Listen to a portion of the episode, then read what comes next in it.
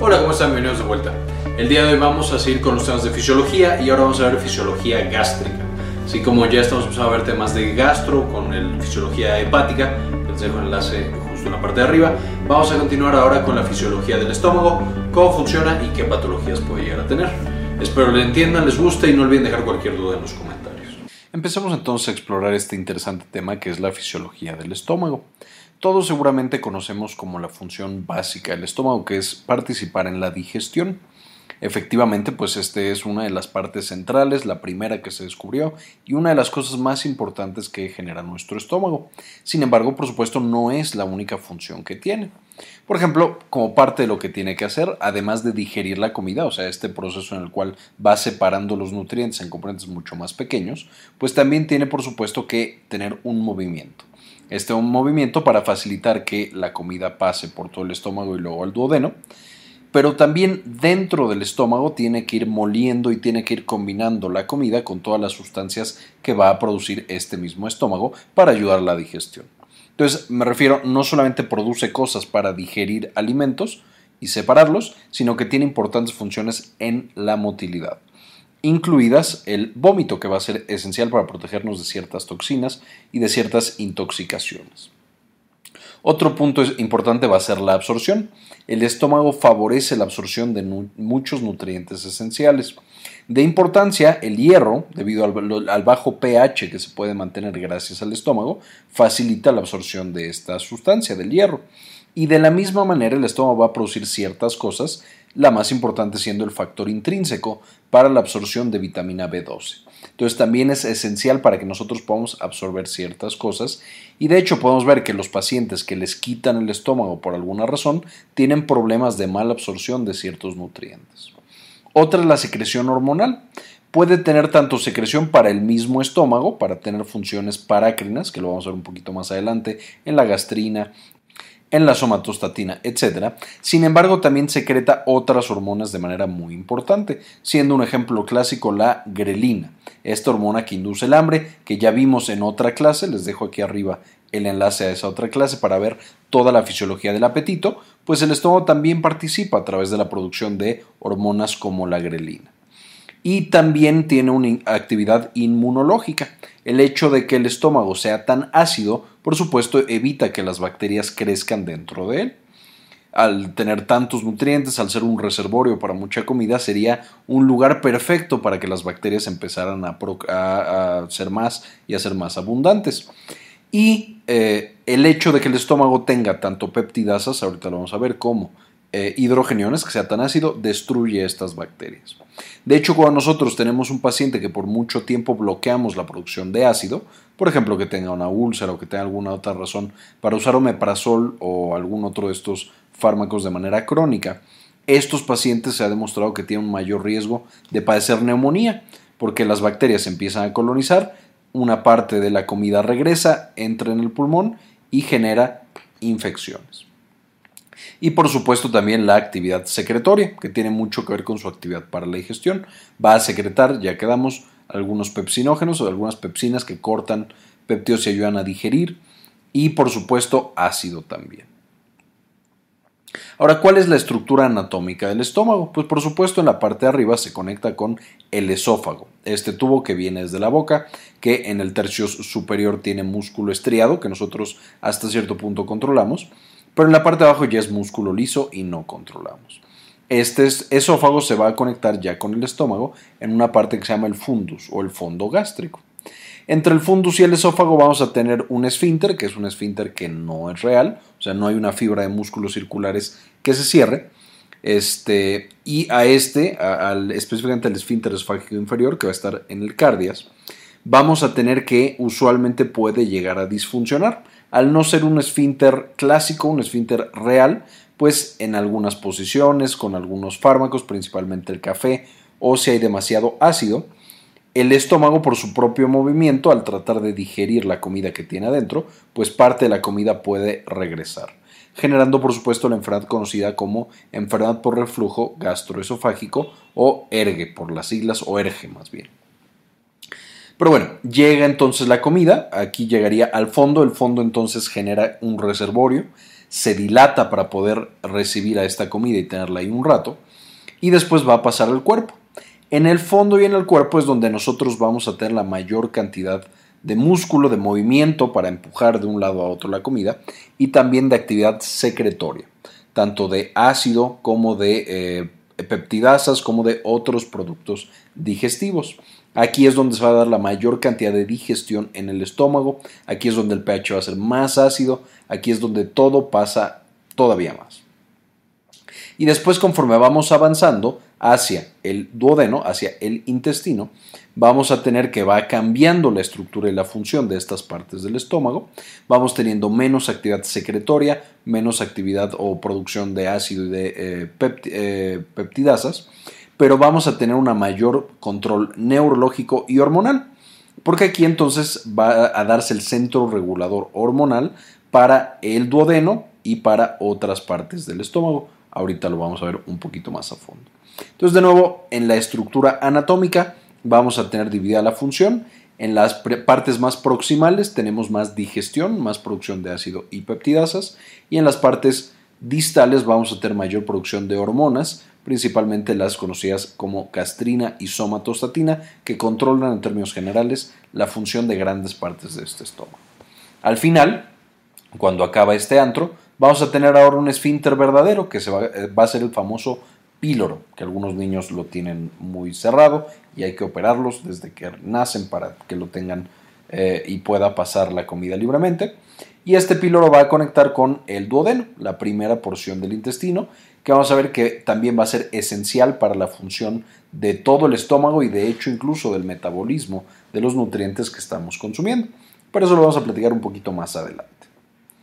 Ahora, si nosotros vemos no la estructura anatómica de distal y proximal, o sea, no la macro, sino yéndonos ya a una escala mucho más microscópica, vemos que el estómago va a estar como todo el tejido o como todo el tracto gastrointestinal, pues vamos a tener que en la parte de más adentro tenemos el epitelio, ahorita lo vamos a ver con más detalle, después tenemos la, por supuesto la vena propia eh, y tenemos la mucosa.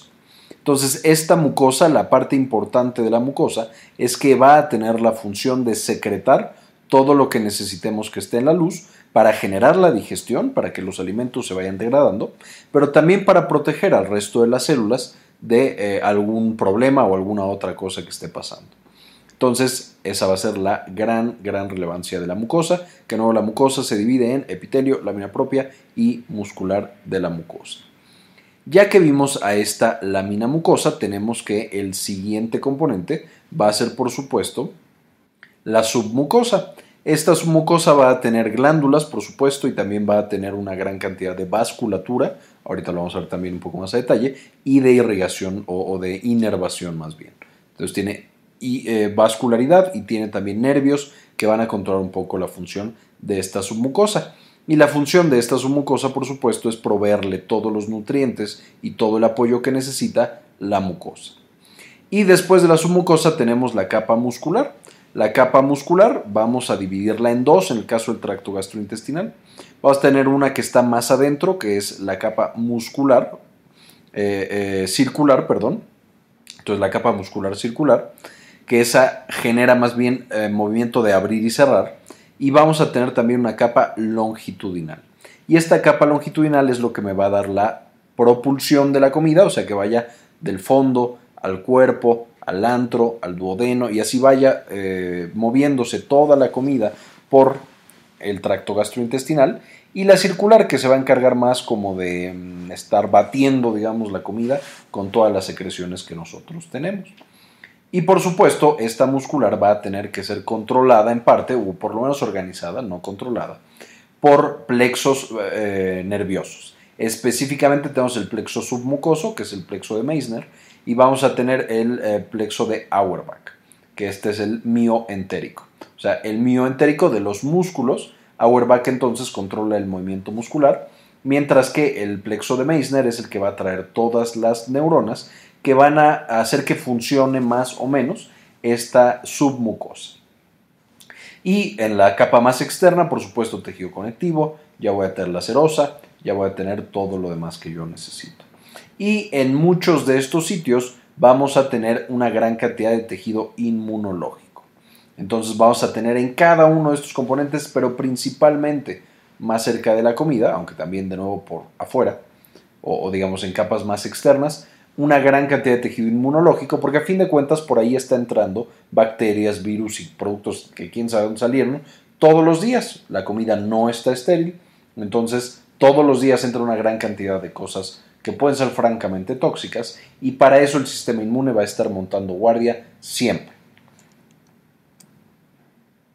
Ahora, de nuevo, aquí tenemos el estómago en su eh, distribución anatómica, pero si nosotros nos metiéramos en un cachito y viéramos la eh, composición de nuevo por capas, veríamos que hasta arriba, donde tenemos la capa mucosa con sus diferentes láminas, el principal unidad funcional de esta mucosa es justamente esta glándula. A esta glándula vamos a tener que no es una sola célula, sino que tiene diferentes tipos de célula que van a ir cumpliendo diferentes funciones. Y abajo de nuevo tenemos la capa muscular y la capa submucosa con sus vasos sanguíneos, su, tejido linfático, etcétera, etcétera. Y por supuesto después las capas musculares. Pero volviendo a la glándula, ¿cuáles van a ser las principales células que conforman a esta glándula? Pues aquí las tenemos. Aquí tenemos justamente eh, eh, toda la glándula vamos a tener que la glándula se divide en cuello y en base. Y en más cerca del cuello tenemos primero a las células superficiales epiteliales. Que vamos a ver, estas son esenciales para la protección del resto de la integridad de las células de la glándula, de toda la mucosa y de todo el estómago en general. Junto con otras que también están en el cuello, que son las células mucosas. Entonces, protectoras son las superficiales epiteliales y las células mucosas. Después de estas dos vamos a tener a las células madre del estómago. Son las células eh, regenerativas. Cuando alguna célula por lo que sea sufre daño o ya es momento de hacer el recambio, estas células madre o células regenerativas pues se van a diferenciar en alguna otra. Se pueden convertir entonces en células superficiales o en células endócrinas o en células parietales, etc. Entonces este es como el comodín y se convierten en todas las demás. Luego tenemos las células parietales. Estas células parietales ya van a ser de las que secretan cosas para favorecer la digestión. También son conocidas como células oxínticas. Ahorita vamos a ver un poquito más a detalle cada una de estas. Luego tenemos las células principales, ya mucho más abajo, muy cerquita de la base de la glándula completa, entonces tenemos las células principales. Y por último las células endócrinas, que estas células endócrinas van a sintetizar y liberar de manera parácrina eh, eh, hormonas, principalmente gastrina y somatostatina. Viendo también esta distribución, ya sabemos que va a haber eh, en diferentes partes del estómago una diferente concentración de cada una de estas células.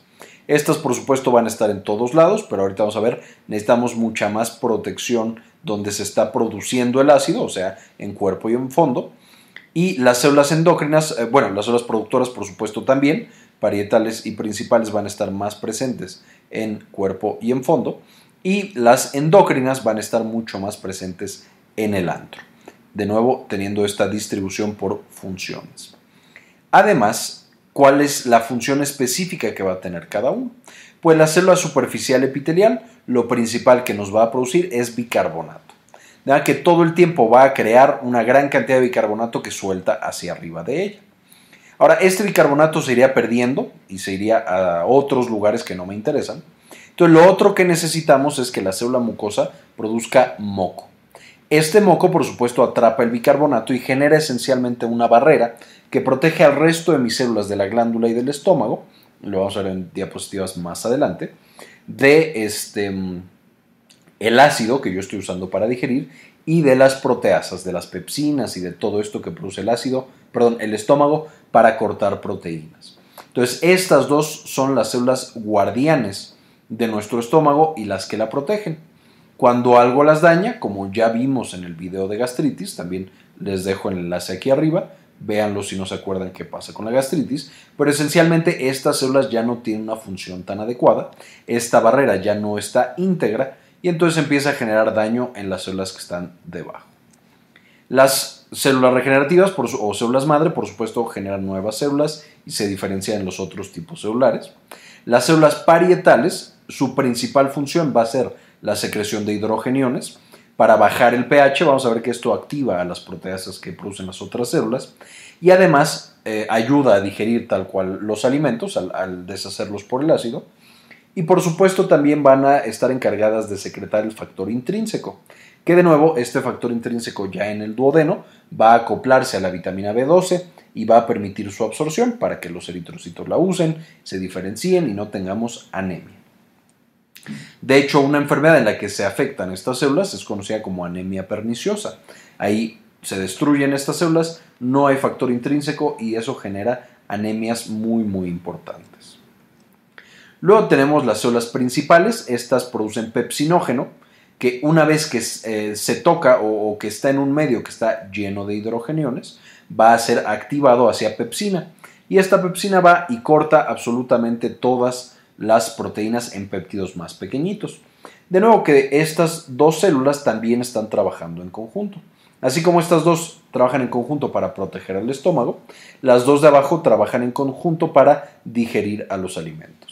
Y una vez que la célula principal secreta su pepsinógeno y es activado por los hidrogeniones y se convierte en pepsina, la pepsina corta a los aminoácidos eh, o a las proteínas en aminoácidos muy pequeños y esos aminoácidos pequeños pueden ser detectados por las células del estómago eh, para activar más a las células parietales. Entonces, estas detectan los péptidos, eh, sí, los péptidos pequeños, y empiezan a secretar mayor hidrogeniones, una mayor concentración de hidrogeniones. Igual se empieza a producir más gastrina, lo vamos a ver un poquito más adelante. Pero entonces, de nuevo, estas dos células, las principales y las parietales, las dos que van con P, van a trabajar juntas y van a favorecer eh, la actividad de la otra célula. Y por último, hasta abajo, en la base de nuestra glándula, vamos a tener nuestras células endocrinas, que estas se encargan de producir gastrina, que va a activar a todas las demás células eh, para que hagan más su función, principalmente a las eh, principales y más que nada a las parietales, y también somatostatina, que este va a apagar la función global del estómago, así como lo hace con otras glándulas. Entonces hace que deje de trabajar el estómago y principalmente las células parietales dejan de funcionar cuando se secreta esta somatostatina. De manera que la célula endocrina, dependiendo si es una célula G para gastrina o una célula D para somatostatina, van a poder alterar el funcionamiento global del estómago para sí generar la digestión, pero mantener protegidas a las células de este intestino. Además de la glándula, quedamos que en la parte de abajo vamos a tener justamente el plexo eh, mioentérico. Este plexo mioentérico esencialmente consiste de neuronas que llegan al músculo que nosotros tenemos en, las, eh, en el estómago. El estómago, por supuesto, va a necesitar tener un movimiento eh, constante, especialmente cuando tiene comida. Ahorita lo vamos a ver un poquito más a detalle. Cada una de las células musculares lisas del estómago va a poder tener prácticamente automatismo. Si tú la dejas solita, esta se contrae, libera calcio de su retículo endoplásmico liso y solita empieza a generar la contracción. Pero eso haría, si nosotros no las organizamos, que esta, por ejemplo, eh, se contrajera primero y luego esta y luego esta y luego esta, generando, por supuesto, respuestas motoras que no están integradas. Entonces, para no tener que cada una de nuestras células musculares se contrae a diferente orden y se genere una contracción organizada para tener los movimientos de propulsión y de mezcla de los alimentos, vamos a tener estos mecanismos de acá. Vamos a tener una comunicación autócrina y parácrina, o sea, las propias células musculares tienen una gran eh, cantidad de conexiones gap, creando un sincicio o un sincitio, muchas células conectadas entre sí teniendo un mismo citoplasma compartido que genera que la activación de una vaya activando a las demás. Muy similar a lo que pasa en el corazón. Les dejo también aquí arriba eh, ese video de cómo el corazón está todo conectado y genera esta comunicación eléctrica por si quieren revisarlo para entender más. Ahora, además de que todas estas células son un sinsitio, para facilitar aún más su sincronización, vamos a tener unas células muy importantes que son las células de marcapaso, que estas células son conocidas como células intersticiales de Cajal. Estas células esencialmente van a tener eh, potenciales que van a durar cierto tiempo y luego se apagan.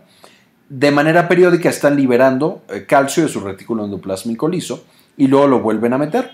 Y eso genera que vamos, vayamos a tener cambios paulatinos en el potencial de acción y que sean periódicos, de manera que se contrae cada X tiempo. Entonces, cada X tiempo vamos a estar teniendo contracciones y contracciones y contracciones. De hecho, cuando nosotros revisamos a un paciente, todo el tiempo vamos a escuchar peristalsis, este movimiento, y esto va a ser dado una vez más por las células intersticiales de Cajal en su mayoría. Ahora, cuando nosotros tenemos alimento en el estómago, que tenemos que aumentar la velocidad a la cual estamos teniendo la peristalsis, por supuesto vamos a tener que hay otros mecanismos que controlan a estas células intersticiales de Cajal y al músculo liso del estómago en términos generales. Y para eso vamos a tener la integración del sistema nervioso autónomo.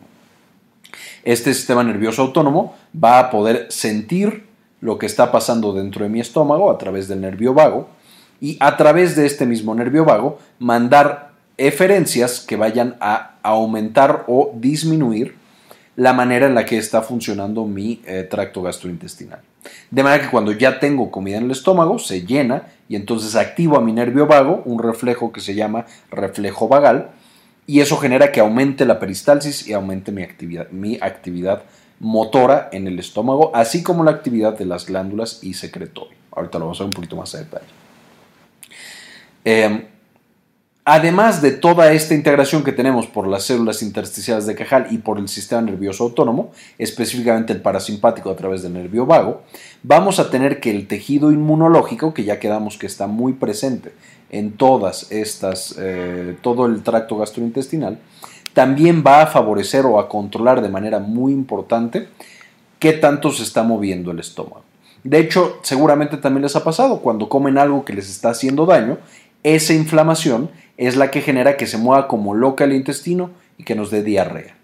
Entonces vamos a tener principalmente unas células que se llaman células cebadas o mastocitos y vamos a tener unas células que se llaman macrófagos muy importantes en el sistema inmunológico que también ya mencionamos en otro video y también les dejo acá el enlace a esos videos para que consulten el funcionamiento de estas células.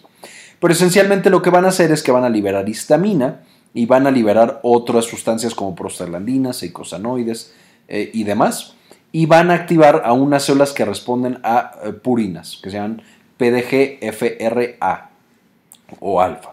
Entonces, estas otras células, esencialmente células que responden a purinas, cuando hay todas estas moléculas proinflamatorias, favorecen el movimiento del eh, estómago y del intestino en términos generales. Una vez más, esta es toda la integración que nosotros tenemos. Vamos a tener que cada una de las células se comunica con las otras células musculares porque son sin sitio. Vamos a tener las células mm, intersticiales de Cajal que regulan que éstas latan de manera paulatina o no latan sino se contraigan de manera paulatina. Y aparte vamos a tener el sistema nervioso autónomo en condiciones normales que va tanto a sentir cómo está este intestino y le va a avisar al cerebro o el estómago, como también generar respuestas eferentes para aumentar o disminuir su función. Y por último, la inflamación, el tejido inmunológico, especialmente macrófagos y células cebadas o mastocitos, van a poder modular esta actividad de estas células. Ahora con esto, nosotros para activar nuestro estómago vamos a tener en términos generales tres fases diferentes. Primero va a ser la fase cefálica.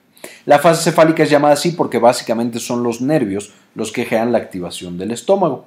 Para esto, los nervios, desde que nosotros pensamos, olemos o vemos la comida, eso ya genera que el nervio vago libere acetilcolina y empiece a aumentar tanto la motilidad como la secreción de ácido y de pepsinógeno por el estómago, como preparándose para cuando ya llegue la comida. Entonces, esta fase cefálica va a ser la primera, incluso antes de que yo tenga comida en el estómago o en la boca, ya estoy teniendo activación de todo mi estómago. El segundo punto ser la fase gástrica. Para este, una vez que ya nosotros llenamos el estómago de comida, vamos a tener dos respuestas diferentes. La primera, ya quedamos que el vago detecta cuando se llena el estómago, genera una aferencia e inmediatamente genera una eferencia vagal en la cual aumenta la cantidad de acetilcolina que nosotros tenemos en mi estómago. Entonces ya no solamente tengo la poquita que tenía cuando pensaba en comida, sino tengo mucha más porque se distiende mi estómago. Esta distensión gástrica va a generar también, eh, o más bien la presencia de alimento en el estómago, va a generar también que los péptidos y los carbohidratos cuando se van rompiendo activan a unas células, especialmente a las células parietales, ya lo mencionamos en diapositivas pasadas, y va a empezar a facilitar la propia secreción de una manera básicamente eh, parácrina o autócrina.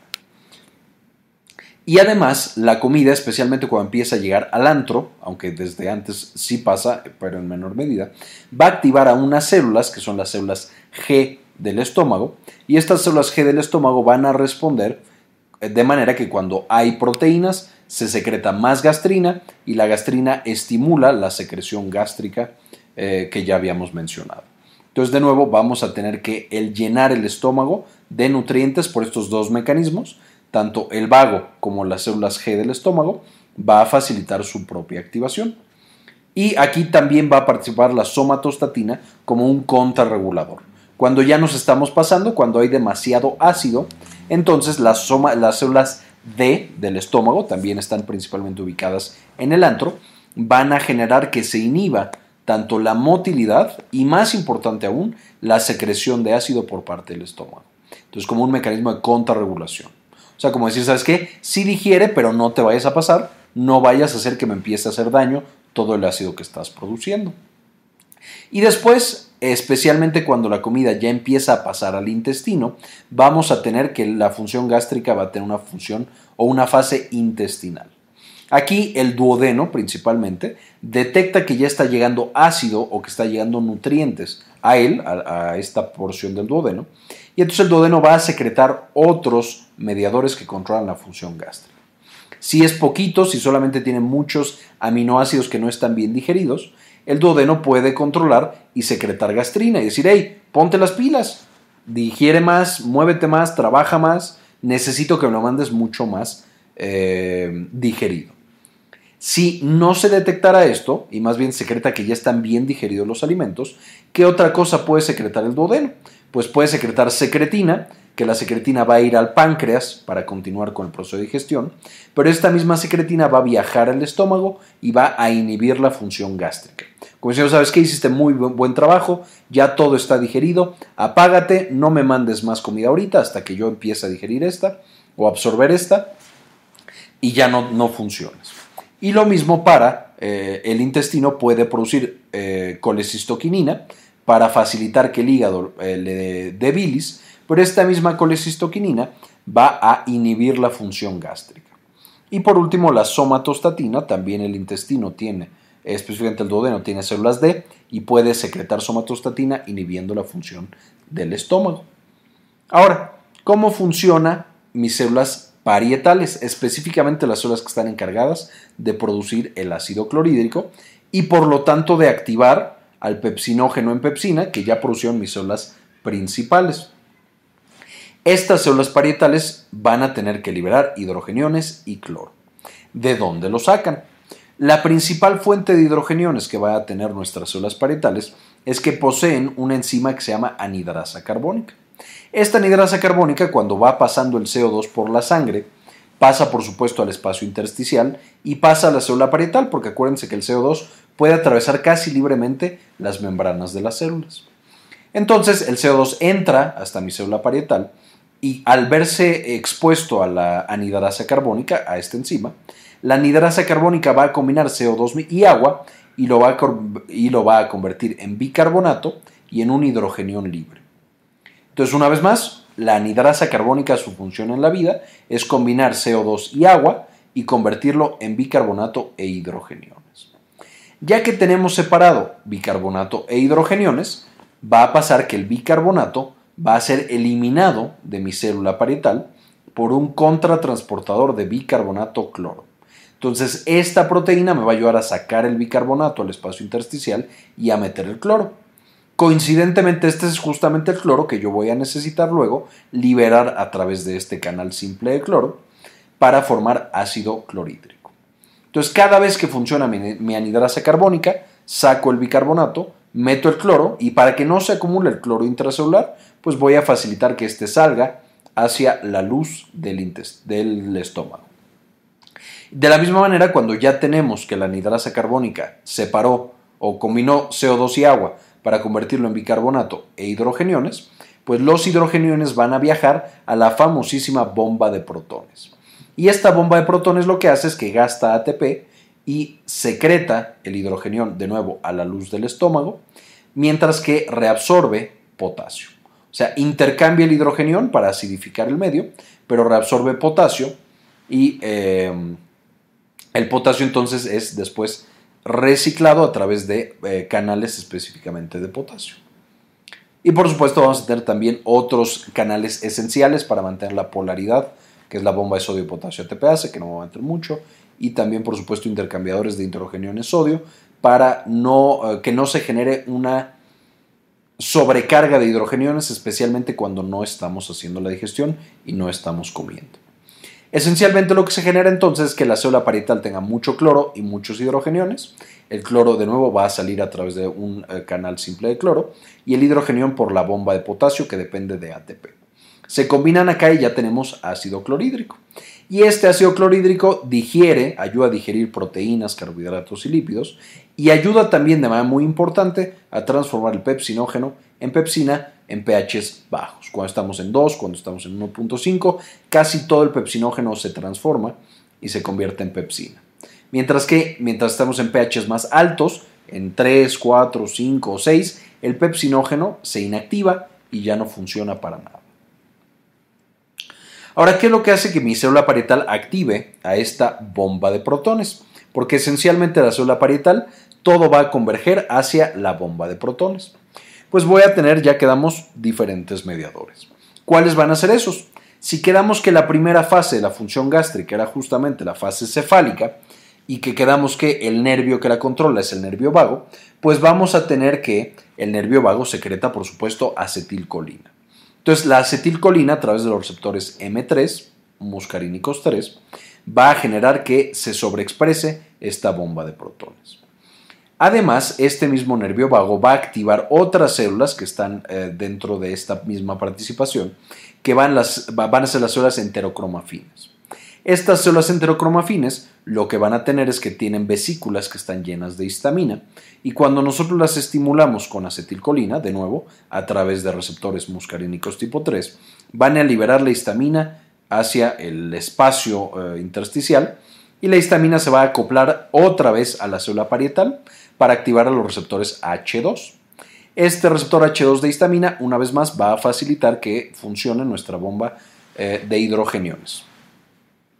Y en tercer lugar vamos a tener otras células que estarían acá, ahorita las vamos a ver, que son las células G del estómago. Estas células G pueden ser estimuladas también por la acetilcolina, por el nervio vago, pero de manera importante las células G también pueden sentir la cantidad de péptidos que hay en la luz de mi estómago.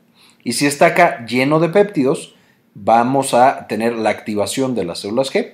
Las células G activadas entonces liberan gastrina y la gastrina puede, por un lado, estimular, estimular a las células enterocromafines para que liberen histamina la histamina se acopla a su receptor H2 y se exprese la bomba de protones, pero también la gastrina directamente se acopla a un receptor en las células parietales que es el receptor CSK de tipo B y este receptor CSK de tipo B va a facilitar también la expresión de la bomba de hidrogeniones. Este receptor es muy importante, el CSK tipo B, porque es justamente el receptor de colecistoquinina tipo B. Ahora, ya quedamos que la gastrina a través del receptor de colecistoquinina, la acetilcolina a través del receptor muscarínico M3 y la histamina a través del H2 estimulan a mi célula parietal. ¿De qué manera lo hacen? Esencialmente, tanto la gastrina a través del receptor de colecistoquinina como la acetilcolina a través del receptor M3 van a acoplarse a una proteína GQ que ya vimos en la clase de comunicación celular, también les sugiero mucho que la vean, pero eh, lo que va a hacer esta proteína GQ esencialmente es que activa a la proteína sinasa C y al calcio. O sea, favorece la liberación de calcio del retículo endoplásmico liso. Entonces, tanto la proteína sinasa C, como, eh, esto sé porque depende de calcio, como el calcio intracelular cuando aumenta, van a llegar con esta bomba de protones y van a facilitar su expresión en la membrana. Entonces, van a hacer que haya más y que trabaje mejor. Mientras que nosotros tenemos también el receptor de histamina, el H2. Este trabaja a través de una proteína GS. Y de nuevo, para no hacer la historia muy larga, activa a una proteína sinasa A que fosforila a mis eh, eh, bombas de protones y hace que trabajen mejor y que se expresen más. Esa es la manera en la que estos tres eh, sustancias químicas, gastrina, acetilcolina e histamina, facilitan o generan la secreción de ácido por el estómago. Por otro lado, quedamos que hay principalmente una molécula que ya mencionamos y otra que voy a mencionar ahorita, que inhibe la producción de ácido. La primera va a ser la somatostatina. La somatostatina se acopla al receptor de somatostatina, entonces ahí no hay complicación. Y este receptor está acoplado a una proteína GI. Esta proteína GI bloquea la producción de AMP cíclico y de proteína A, entonces no deja que esto empiece a trabajar. Y además esta proteína GI va a bloquear los canales de calcio y la liberación de calcio y no va a permitir una vez más que se expresen estos receptores o bombas eh, bomba de eh, protones. Por otro lado, cuando todo esto falla y se produce demasiado eh, ácido y demasiadas pepsinógeno, vamos a tener que eso genera, por supuesto, inflamación, genera mucho daño en nuestras células. Como mecanismo de inflamación, siempre que nuestras células están inflamadas, vamos a tener que se producen prostaglandinas. De hecho, estos prostaglandinas son de los principales mediadores que tenemos durante la inflamación. Y estas prostaglandinas, específicamente en el estómago, van a acoplarse a un receptor de prostaglandinas y que también este va a estar acoplado a una proteína GI, por lo que inhibe completamente las prostaglandinas la producción de ácido en el estómago, porque bloquea proteína A y bloquea los canales de calcio o las corrientes de calcio. Además, las prostaglandinas favorecen la vasodilatación, entonces, en el vaso sanguíneo que estaría aquí abajo, que está trayendo oxígeno y glucosa y todo, cuando nosotros tenemos inflamación, las prostaglandinas favorecen que se abra el vaso y lleguen más nutrientes para protegernos del daño y favorecer la reparación. Sin embargo, eh, ¿qué es lo que puede suceder cuando nosotros tenemos a un paciente, una persona que está recibiendo eh, antiinflamatorios no esteroideos, los famosos AINES como la aspirina, el diclofenaco, el ibuprofeno, el ketorolaco, el, todos esos, lo que hacen es justamente bloquear la producción de prostaglandinas. Entonces ya no vamos a tener una vasodilatación, se va a cerrar el vaso sanguíneo y además vamos a tener que este receptor no se activa, entonces por más ácido que esté llegando, no va a haber tantos mecanismos para detener esa producción de ácido. Esa es una de las razones por la cual estos medicamentos pueden generar con tanta frecuencia molestia gastrointestinal, gastritis y úlceras si los tomamos por mucho tiempo. Ahora, esta es una visión un poquito más grande. Aquí incluimos tanto el cuerpo eh, y el fondo un poquito, como también el antro. Y quedamos que esto es donde tenemos más células parietales, donde tenemos una mayor secreción de ácido y de pepsinógeno en el estómago. Entonces, por supuesto, en la fase cefálica nosotros tenemos que el nervio vago va a estimular tanto al receptor directamente en la célula parietal para que se secrete el ácido, como también a la célula eh, enterocromafín para que secrete histamina y una vez más esta llegue a la célula parietal y se secrete el ácido en estos mecanismos recurrentes. Además, la acetilcolina va a inhibir a las células D que producen somatostatina, entonces facilita mucho que todo esto se produzca y va a estimular directamente a la célula G que es la que produce gastrina, que a través de la sangre o de manera parácrina va a estimular al resto del estómago. Espero que esto esté quedando claro hasta ahorita, puede ser un poco confuso al principio. ¿Qué es lo que sucede cuando va avanzando la comida? Ahora está el antro.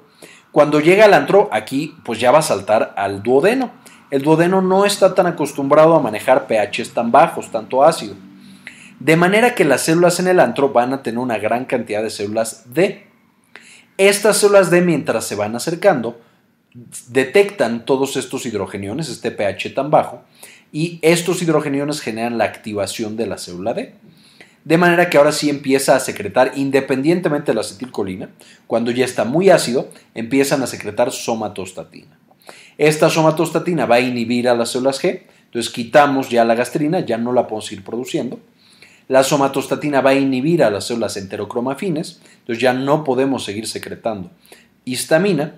Y la somatostatina va a inhibir la secreción de acetilcolina por el vago en el estómago.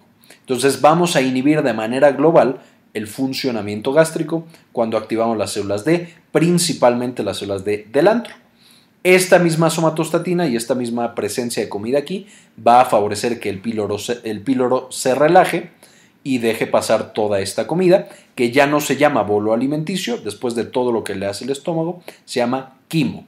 Entonces este quimo va a favorecer que pase al duodeno para la última fase de la fase gástrica, que es la fase intestinal. Y que veremos en clases futuras toda la manera en la cual el intestino ya empieza a absorber los nutrientes y controla todo el metabolismo energético, así como la función gástrica y del resto del intestino y el páncreas. Ahora, si nosotros viéramos o sacáramos una fotografía del estómago cuando está funcionando, aquí tendremos las células epiteliales y vemos que estas células epiteliales están produciendo grandes cantidades de bicarbonato. Mucho de este bicarbonato también generado por la eh, anidrasa carbónica, eh, entonces roba el CO2 que está en la sangre, lo convierte o junta CO2 más agua y lo convierte en bicarbonato y el bicarbonato se secreta. Ya que tenemos este bicarbonato se acopla a la capa de moco que están produciendo las células mucosas y genera de nuevo esta barrera contra el pH tan bajo y el pepsinógeno. Cuando los hidrogeniones que están siendo básicamente inyectados a través de pequeñas columnas, donde no hay tantas células parietales, llega a la luz del estómago, pues vamos a tener que podemos alcanzar pHs tan bajos como 1.5 o 2, que es como el máximo eh, en condiciones fisiológicas. Entonces vamos a tener que es muy muy ácido y entonces aquí va a ser un territorio ideal para digerir eh, todo lo que queramos digerir y activar el pepsinógeno a forma de pepsina y destruir completamente todo y que después pase al intestino. Sin embargo, parte de sus hidrogeniones, por supuesto, van a bajar entonces, cuando empiezan a bajar, el bicarbonato se va a encargar de neutralizarlos y convertirlos otra vez, si combinamos hidrogeniones más bicarbonato, se convierte en ácido carbónico y luego en CO2 y en agua, que este CO2 puede ser reciclado para volver a, a sintetizar bicarbonato. De la misma manera, lo que va a pasar con el pepsinógeno es que si la pepsina cuando se activa de repente quisiera regresar, conforme se va exponiendo a pHs mucho más elevados, se inactiva y no permite que el pepsinógeno o la pepsina ya activa dañe a estas células, eh, a ninguna de las células del estómago. Esas son las dos maneras en las cuales nosotros podemos controlar eh, y proteger a nuestro estómago y es la causa por la cual de repente algunas patologías, por ejemplo usar AINES de manera crónica, puede generar patologías. También tenemos la presencia importante de una bacteria que es el Helicobacter pylori. Lo que hace el Helicobacter pylori es que secreta una gran cantidad de NH3, de amonio, que se convierte en amoníaco. Entonces de NH3 pasa a NH4. Eso neutraliza un poco el ácido que nosotros tenemos en el estómago. Pero ese amonio, por supuesto, puede ser directamente tóxico. El Helicobacter pylori directamente puede inflamar todo el tejido gástrico y después desarrollar que las células del tejido inmune se malignicen y se genera algo que se llama linfoma asociado a mucosas, que es un MALT, un tumor de tipo MALT, un cáncer de estómago usualmente asociado a la infección por Helicobacter pylori. Muy bien, eso fue todo por la clase de hoy. Este, muchísimas gracias a todos los miembros que, a todos los que llegaron hasta esta parte del video. Sé que este video puede ser complicado porque la fisiología gástrica puede ser también complicada. Y también un em, gran agradecimiento a nuestros patrocinadores, a los miembros que nos apoyan desde Patreon, estando suscritos. Eh, este video en específico está dedicado a José Celarayan, Alberto Bravo, Osi Ronzón y Juan Carlos Tomayor. Un abrazo a todos ustedes. Muchas gracias por todo el apoyo que nos brinda. Les dejo aquí, por supuesto, la bibliografía. Si no entienden algo, lo vamos a seguir viendo en otros videos de fisiología del sistema gastrointestinal. Eh, también cualquier duda que tengan, pongan en los comentarios y sin ningún problema se las vamos contestando. Muy bien, esto fue todo por el video de hoy, espero les haya gustado y les haya quedado todo claro. Contestaré cualquier duda en los comentarios si me da la vida. No olviden suscribirse al canal para más contenido. Este video va directamente dedicado a mis alumnos de la Salle, que pronto van a tener examen de esto, entonces espero les ayude a estudiar. Y también a todos los miembros de Patreon que siempre nos apoyan para seguir subiendo cada vez más y mejor contenido. Y como siempre, ayúdenos a cambiar el mundo, compartan la información.